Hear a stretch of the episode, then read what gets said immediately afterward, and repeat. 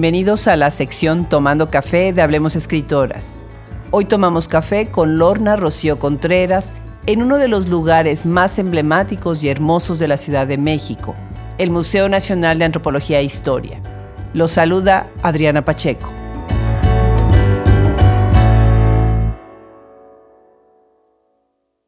En la formación de los niños, el cuentacuentos juega un papel importante como conducto para ampliar la imaginación y los procesos de abstracción, ayudar a los niños a desarrollar vocabulario, inculcar en ellos valores y ayudarlos a comprender la vida. Lorna Rocío Contreras colabora en ese proceso. Originaria de la Ciudad de México, nació el 7 de junio de 1958. Además de escribir y contar sus cuentos, los hace. En el mes de mayo de 2016, de forma independiente, creó ediciones de autor Corazón de Celofán Cartonera para diseñar y editar libro por libro de forma artesanal. Está certificada por la Comisión de Pueblos y Barrios Originarios de la Ciudad de México como artesana en fabricación de libros y artesanía popular mexicana. Pues aquí estamos en el Museo Nacional de Antropología e Historia, uno de los monumentos más importantes en el país y estoy encantadísima de tener a Lorna Rocío Contreras el día de hoy con nosotros en nuestro podcast Tomando Café. Muchísimas gracias, Lorna. Al contrario, estoy súper contentísima de estar aquí, es un honor. El perfil de Lorna se me hizo muy interesante desde el primer momento, porque además de ser una cuentacuentos, escribe los cuentos, los hace. O sea, prácticamente hace cuentos. Y eso se me hace que es totalmente fundamental ahora cuando se acerca uno a los niños. Lorna, tú eres escritora, ilustradora. Platícanos un poco. ¿Quién eres tú? Gracias. Bien, bueno, pues mi, forma es de trabajar, es dedicarme desde hace seis años a, los cuentos, principalmente porque me di, eh, de alguna manera, me di cuenta que, que ahorita se necesitan muchos valores que se están perdiendo por los niños, que los papás trabajan y a veces andan por ahí los niños solitos y esto está perdiéndose muchos valores. Y a través entonces de la literatura infantil tú te acercas precisamente, muestras eh, los valores, pero también hablas de tradiciones. Estás encantada, como debe de ser, y orgullosa, como debe de ser, de lo que es ser mexicano. Así es, sí, por, eso he escrito ya cuatro libros que están muy dedicados hacia México, sus tradiciones, lo que hablan, y los niños también es importante que lo sepan. Y también en el extranjero, los niños que viven en otro país. ¿Cómo llegas a los niños? ¿De qué manera tus productos, lo que tú escribes y tus historias llegan a ellos? Toco eh, puertas en las escuelas y les pido, oiga, por favor, me permite contar cuentos. Y entonces muchas escuelas me dicen que sí, otras no. No importa, las que me abren la puerta y entonces puedo tener un diálogo con ellos y contarles cuentos. Mayoritariamente te abren las puertas escuelas públicas o privadas. Ambas, ambas. Y ahorita en última fecha he tenido problemas con las escuelas públicas, este, hay más restricciones. ¿Y los niños con los que lees eh, dentro de las escuelas, de qué grado son? De todo tipo, desde preescolar hasta me voy hasta nivel preparatoria. ¿Y cuáles son los retos a los que te enfrentas cuando te pones enfrente de un público así? Sí, a veces los niños me dicen, por ejemplo, si cuento cuentos de una niña, eh, de grandes enseñanzas, que es una autora, digo, es una personaje niña. Entonces los niños me dicen, ah, no, no me interesa porque es una niña. ¿Yo qué? No, hijo, fíjate bien en la historia. Esos son los retos que he tenido. Ay, sí, ¿verdad? Ellos quisieran que todo fueran historias de niños a veces. Pues me da muchísimo gusto porque además Lorna llegó cargada de regalos a la entrevista. Entonces, para mí, pues doble regalo estar en este edificio tan suntuoso y tan maravilloso y además tener una belleza de libros hechos con sus propias manos, ¿no? Están encuadernados. Ellos, ella tiene una editorial que se llama Corazón de Celofán Cartonera. Platícanos un poquito sobre tu editorial. Muchas gracias, sí, porque esto, las cartoneras que son poco conocidas en México sobre todo, hay muchas en muchos países, pero son libros fundamentalmente dedicados de cartón, hechos muy artesanalmente, incluso también ya estoy certificada como artesana. ¿Y hay como una red de, productores de, que tienen cartoneras? ¿Ustedes están como en comunicación? Fíjate que yo todavía no lo he logrado hacer porque estoy con, tengo tres proyectos, no me da tiempo, pero sí a nivel internacional están este, em, comunicadas muchas cartas. ¿Cuáles son tus tres proyectos? Platícanos. Claro, una es estas ediciones de autor, Corazón de Celofán Cartonera, ese es uno, que, que edito mis libros, el otro es Cuentos para Corazones de Colores, que esto es para cuentos, ¿no? Y, el otro es amar el teatro en miniatura. Me dedico a hacer este tipo de teatro de papel poco conocido en México. Es bellísimo, bellísimo. Si ustedes van a las páginas, buscan el nombre de Lorna, van a ver qué cosas más preciosas. Construye con sus manos en miniatura los personajes y además actúa las obras, ¿no? Que es tan importante acercar a los niños al teatro. Exacto, sí, porque es, el teatro te habla mucho, llega como de una forma muy directa a los niños y se quedan maravillados. Tengo videos donde los niños gritan, este, se ponen emocionadísimos con este tipo de teatro que no es guiñol, por eso vayan a ver la página. Exacto, hay, diferencia y eso es lo que enriquece precisamente la publicación de, de lo que hace Lorna. Yo estoy viendo aquí algunos títulos. Platícanos, ¿cuáles son tus libros más queridos, sí, que te han dado más satisfacciones? Bueno, pues sí, tengo varios. Ahorita, aunque tengo ya 30, de los más eh, queridos, bueno, de los que más me costaron trabajo fue el primero, el primer libro que se consta de, de 10 eh, capítulos y que es Grandes Enseñanzas para Pequeños Corazones, cuentos para tu niño interior y está dirigido a adultos, ¿sientes tú que es más para adultos o para niños? Para los dos, fíjate, porque se entiende, como lo he ido contando y visto las experiencias, tanto para adultos, incluso una vez me tocó este, entrar a una feria de libro donde había puros jóvenes este, universitarios y les encantó. Yo dije, ay, yo pensé, yo, yo iba con el corazón así como que dije, a lo mejor no, y sí, y platícame, porque sé que también recuperas varias eh, leyendas, ¿no? Y las, las palpas en, tus libros, en tus cuentos. Sí, también. Y también tengo, hice otra edición que se llama, eh, una paralela que se llama Vereda de Papel, que también es una alternativa de cómo acercar a la, a la lectura a los jóvenes niños, a quien sea, tanto para escribir como para interactuar con ese tipo de libros, ¿no? Pues excelente. Si apenas están incorporados a escuchar el programa, estamos aquí con Lorna, una editora, cuentacuentos, ilustradora. Estamos en el Museo Nacional de Antropología e Historia. Un verdadero placer estar con, Lorna en este recinto. Platícanos un poco cómo es que los cuentacuentos se empiezan a ser más o menos famosos. ¿Qué es lo que está pasando con los cuentacuentos? Afortunadamente ah, ya sí hay un auge interesante, ¿no? Porque había pocas personas. Y, entonces ah, la UNAM también empezó a fortalecer muy fuerte y hacer un llamado a los abuelitos cuentacuentos. Y esto ha sido maravilloso, porque no es lo mismo contar un libro o este, leer un libro en una escuela, que fue lo que me di cuenta, que irles a contar un cuento ya, pero verlos de forma directa, ay, es maravilloso con jóvenes y todo tipo de público. ¿Tú pensarías que para las personas de la tercera edad eh, esto sería una actividad importante, interesante? Sí, demasiado, porque esto, aparte que se van a sentir sumamente útiles, es otra forma de ganarse algunas, un ingreso además, ¿no? Y, y, además contarles los cuentos o hacerlos partícipes del teatro, ¿no? Eso sería maravilloso. ¿Cómo, ¿Cómo es que tú te inspiras? ¿De dónde viene tu inspiración? ¿Quiénes son tus lecturas? ¿Quiénes son tus cuentistas que, que te han inspirado? Ah, ok. Bueno, primeramente, bueno, fueron mis padres quienes me contaban de unos cuentos de una forma increíble y que me di cuenta que me dieron valores, valores y entonces empecé a ver la, la gran importancia ¿no? de este.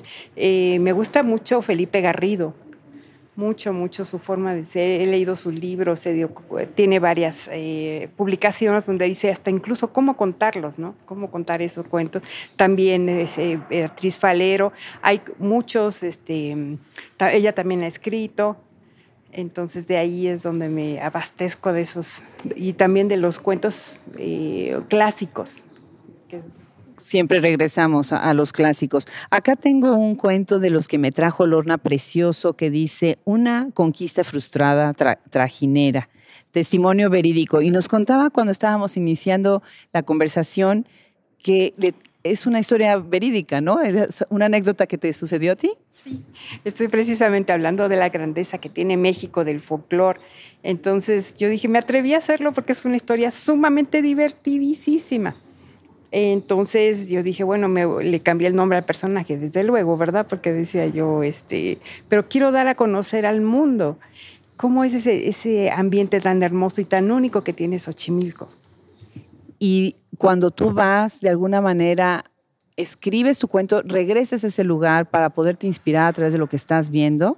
No, francamente no. Lo he hecho así de mucha memoria y de, me conecto con las sensaciones que obtuve de esa, de esa experiencia, ¿no? Y yo dije, bueno, ¿y por qué no contarlo si es algo tan maravilloso?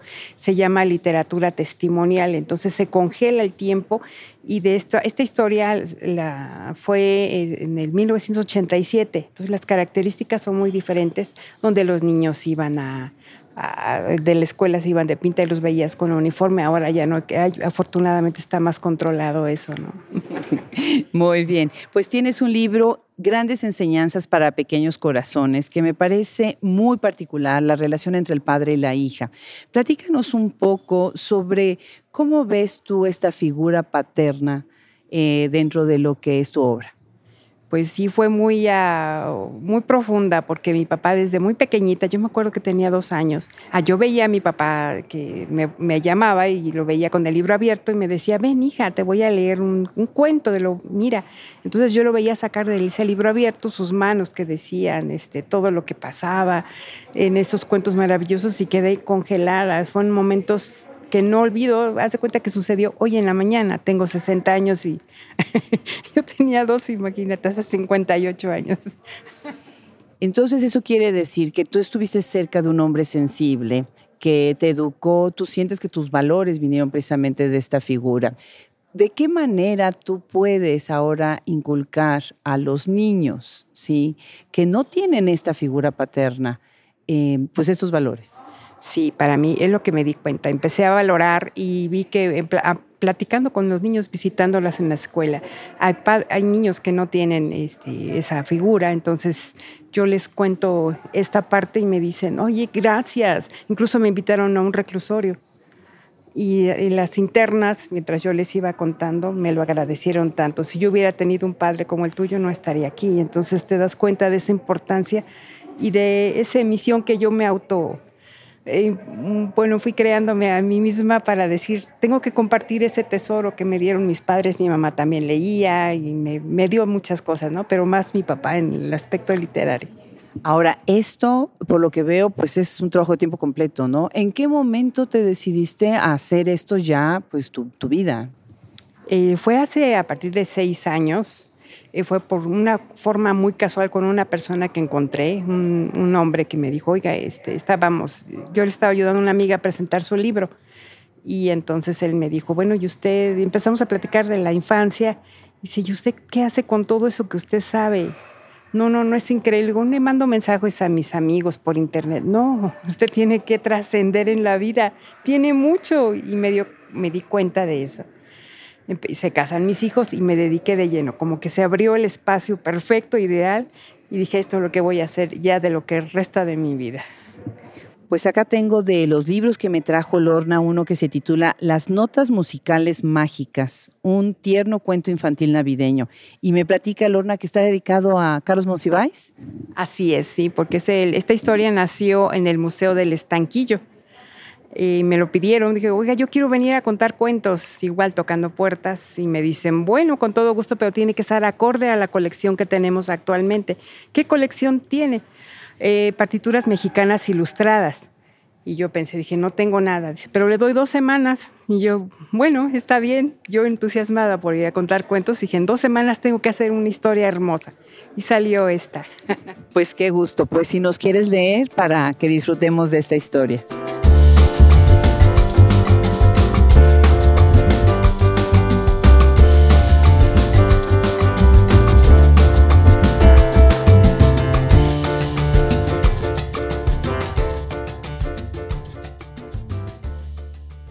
Las notas musicales mágicas.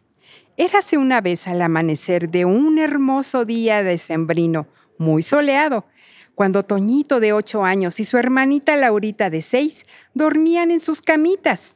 Abrieron los ojos al mismo tiempo por el llamado de mamá Evelia. Levántense, hijos, y el desayuno pronto estará listo. Aún vestidos con sus pijamitas, ambos hermanitos bajaron corriendo muy emocionados y alegres, porque la noche anterior habían planeado adornar el árbol de Navidad que papá Alberto les llevó. Era un hermoso árbol muy grande y frondoso. Entre el delicioso aroma de pino recién cortado, desayunaron a toda prisa Toñito, su pequeña hermana Laurita, Nati, la jovencita que estaba al servicio de casa, y mamá Evelia. Cuando terminaron, mamá dijo, Vayan a vestirse que iremos al sótano a buscar la caja para los adornos, para decorar el árbol. Sí, mami. Qué lindo, qué linda historia. Pues la verdad es que es parte de estas, estos retratos de familia, ¿no? Estos cuadros de familia que, que son pues lo que van a enriquecer. ¿Qué, es lo que tú opinas eh, dentro de la industria editorial? ¿no? ¿Cómo es que ustedes, tú hablando de la cartonera, cartonera eh, ¿qué sucede con la industria editorial para una autora como tú, una escritora y editora como tú?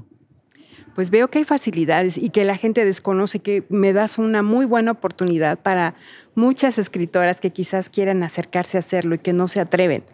Claro que se puede, está uno para poder crear su propia editorial. Registras tus libros y atrévete, por favor. Eh, qué bueno que me escuchas de verdad de corazón. Atrévete porque nadie va a ver lo mismo que ve otra persona. Platícame un poquito acerca del tiraje, porque los libros hechos a mano, pues obviamente no es lo mismo que un, libro hecho en serie. Es cierto, sí, todos los este, voy fabricando según se me van terminando. Y también he hecho libros que tienen una este, edición limitada, los hago numerados. Qué lindo, como si fuera una, una colección, ¿no? Pues verdaderamente el tema de las leyendas y de las tradiciones mexicanas a mí me gusta mucho. Yo crecí con una abuela que siempre compartía todas estas tradiciones y de toda la familia a la que me tocaba poner la ofrenda de muerto y ir a hacer todos los mandados para hacer la comida que fuera para las festividades. Y acá estoy viendo uno de tus cuentos que se llama La noche cuando desaparecen los panes de muerto. ¿Nos quieres leer? Encantada. Bien.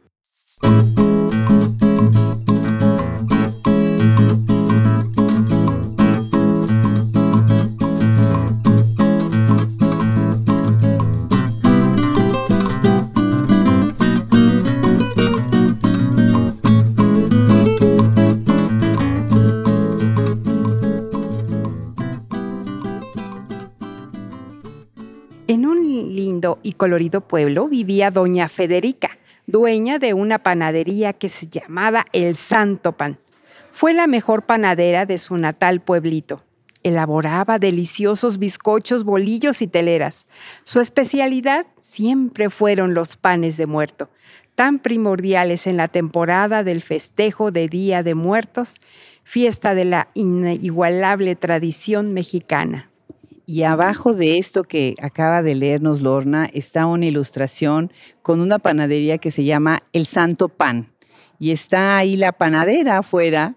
Platícanos un poco acerca de las ilustraciones de tus cuentos.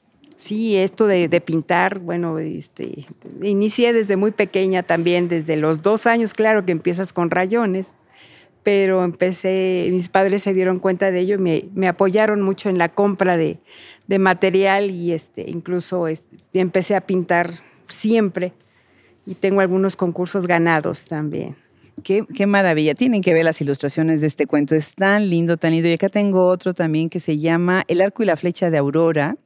Ese es parte de grandes enseñanzas para pequeños corazones. Y hay una, eh, una fotografía, un cuadro de una niñita con su gato muy, muy lindo, muy lindo.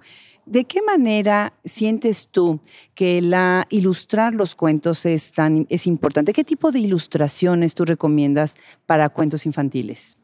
Sobre todo para eh, yo tengo un libro que se llama eh, porque también imparto talleres que este, han impartido talleres a más de 5 mil niños más o menos. Entonces me di cuenta de la importancia, porque también a ellos los pongo a fabricar su libro y a ilustrarlo. Entonces hay pequeños que no saben leer todavía, entonces se empieza, se inicia a leer con las ilustraciones.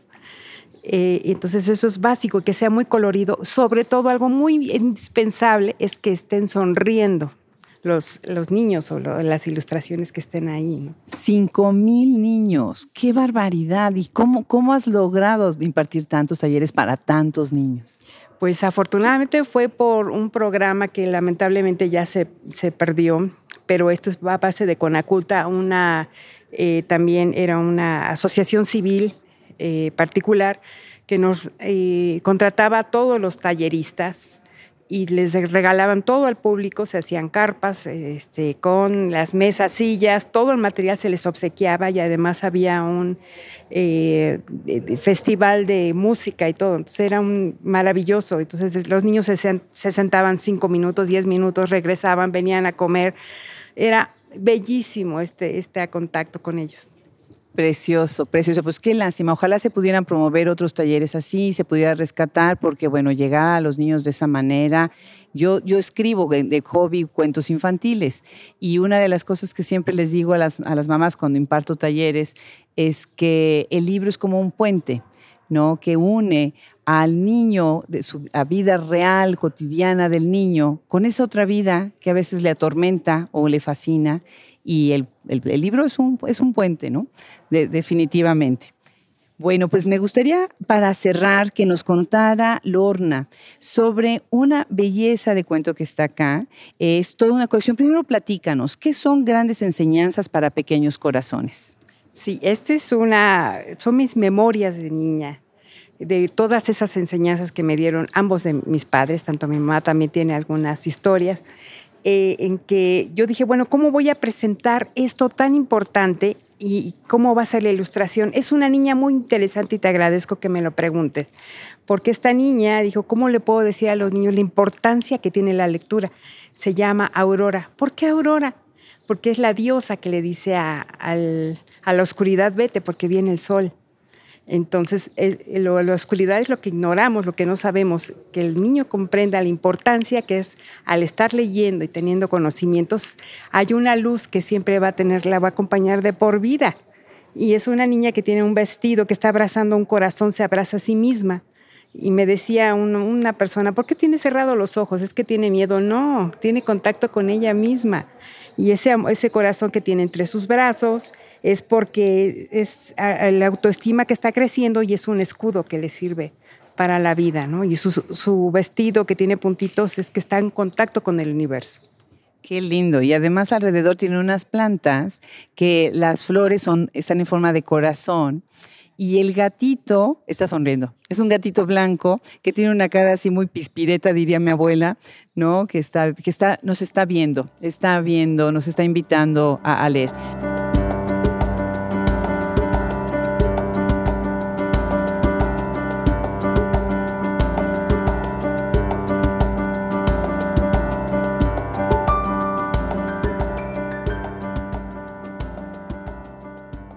Bien, quiero contarte por qué este tipo de libro que es tan interesante, porque mi papá me daba enseñanzas a partir de objetos muy cotidianos que no tienen un costo elevado, que muchos papás piensan que tienen que comprar algo muy costoso para dar, transmitirle algo a sus hijos, ¿no? Aquí es algo bellísimo. Pues a ver, ¿y cómo qué tipo de, de elementos? Cuéntanos. Por ejemplo, aquí este, el cuento se llama Un día de muchas magias y entonces fue de la vida real.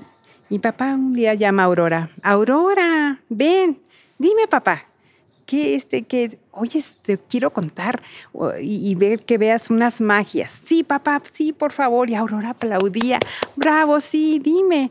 Entonces su papá sacó un manojo de cartas y lo extendió, como si fuera un abanico, y lo volvió a cerrar. Y lo, al abrirlo nuevamente se iban haciendo pequeñas, pequeñas, pequeñas, hasta que las desaparecía todas. ¡Bravo, papá! ¡Bravo! Mira, te voy a enseñar esta otra magia. Entonces se puso una liga papá en las manos y le dijo a Aurora, sopla, ¿dónde está? ¿Viste? Cambió de, lugar. Sí, papá, bravo, otra magia, por favor. Sí, hija. Esta es la más importante. ¿Ves esta cuerda? Sí, sí. Entonces, no quiero que olvides esta magia porque esto tiene mucho significado. Sí, papá. Entonces, papá puso la cuerda de extremo a extremo, la extendió y entonces le dijo, esta simboliza eh, eh, simboliza el trayecto de tu vida. Y en el trayecto de tu vida, puedes imaginar que se hace, se va a hacer un nudo. Ok, sigue el transcurso de tu vida y este es un nudo. sí, papá, muy bien. Bueno, pues en el trayecto de tu vida te enojas con alguien. Esto simboliza el nudo. Sí, papá. Esto es el rencor. Ah, ok. Y entonces en el trayecto de tu vida avanzas y no crees en ti. Está bien, papá. ¿Te fijas? Sí, se hizo otro nudo. Y por no creer en ti vas a pensar que no vas a lograr muchas cosas. Sí, papá, son tres, tres nudos. ¿Qué le pasó a la cuerda? Papá se hizo pequeña. Entonces, imagínate ese desgaste que tienes y se, es más pesada. Yo no le he agregado nada, ni un peso. Un peso, digamos, algo que esté pesado, no le he agregado nada. Entonces, no vas a lograr lo que tú quieres si te imaginas el desgaste de todo lo que deseamos está en un nivel más alto, ¿verdad? Así es. ¿Cómo lo vas a lograr si no alcanza y está más pesado? Esto es algo que la gente no se da cuenta. Es cierto, papá. Entonces, este cada nudo simboliza una pérdida de tiempo. Entonces, ¿y qué tal si como estamos hablando de magias, perdonas? No guardes rencor, hija. Aprendes, aprendiste una lección, pero no guardes rencor. Y en el trayecto de tu vida, crees en ti misma, no, no dejes de creer en ti misma. No, papá, y se va quitando esos nudos por arte de magia, ¿verdad? Sí, papá. Y el último, como crees en ti misma, vas a lograr muchísimas cosas. Sí, papá, sí, así es. Entonces, ve, incluso como Tarzán vas a lograr pasar de un lado a otro teniendo muchos, muchos objetivos y muchos logros. Gracias, papá. Qué preciosa enseñanza, preciosa enseñanza. Y además la tienen que ver con la cuerda haciendo los nudos tan visual tan claro para los niños, ¿no? Y a la vez tan profundo, precioso. Bueno, pues para cerrar la conversación, yo sé que has estado en el teatro y apenas te, invitaron, platícanos de tu experiencia ahí dentro del, teatro y si quieres cerrar la conversación con alguna cosa adicional. Ay, muchas gracias. Sí, pues el teatro fue algo, es hermoso porque mis libros los adapto a esa a las obras de teatro, ¿no? Y entonces, como ya están escritos, bueno, es la fabricación del teatro, que es eh, un poco difícil porque es teatro de, de, papel, es construir. Tomé clases con el director internacional de teatro de papel aquí en México, el ingeniero Alejandro Benítez, y una especialización con Carlos Converso, que es uno de los mejores titiriteros del mundo, para saber cómo enviar ese mensaje de la mejor forma posible. Y esto, pues, una experiencia, pues, tengo ocho obras que yo he escrito mías y dos adaptaciones, que es Don Quijote de la Mancha y una leyenda urbana. A ver, antes de seguir, de cerrar por completo, platícales a quienes nos escuchan cuál es la diferencia entre el teatro guiñol, entre los títeres y entre las otras variantes de teatro que, que ustedes practican y que tú conoces. Bien, pues aquí es, los personajes están congelados, o sea, no tienen ningún movimiento más que, como el guiñol, bueno, se mueven los, los brazos, aquí no hay más que tú le vas dando la dinámica con tu voz, con, este, con otros eh, eh, elementos que son sonidos, puede ser una campanita, puede ser un timbre, puede ser alguna, este, el sonido de un auto que enfrena o tú lo vas haciendo con, con la boca. Y entonces ya le da una temática muy, muy divertida en cambio, con los títeres, bueno, te, puedes apoyar en sus brazos, en sus piernas, su cabeza, el cuello, ¿no? Pues maravilloso, Lorna, no sabes qué gusto. Esta conversación me ha enriquecido muchísimo entender esta visión tan bonita, tan positiva, tan importante que en este país que necesita tanto de esto, sí es tan bienvenida, ¿no? Lorna, pues si quieres cerrar la conversación con algún comentario adicional. Ay, gracias por tu proyecto. Esto ha sido maravillosa tu trayectoria. A pesar de tanto trabajo que tienes, que te abras, que nos pongas el micrófono a tantos eh, escritores y que tenemos que decir tanto. Y eso es maravilloso, tu proyecto es bellísimo. Al contrario, Lorna, yo soy la que me enriquezco cada día. Pues un placer y por favor no dejen de visitar, busquen su página, es Lorna R. Contreras, así es como están firmados los cuentos. Tiene muchísimo material, muchísimas cosas que decir. Y por supuesto, si ustedes tienen contacto con alguna escuela o con alguna compañía de teatro, abran las puertas a Lorna, promuevan esto que es tan, tan importante. Muchísimas gracias. Gracias a todos. Bye.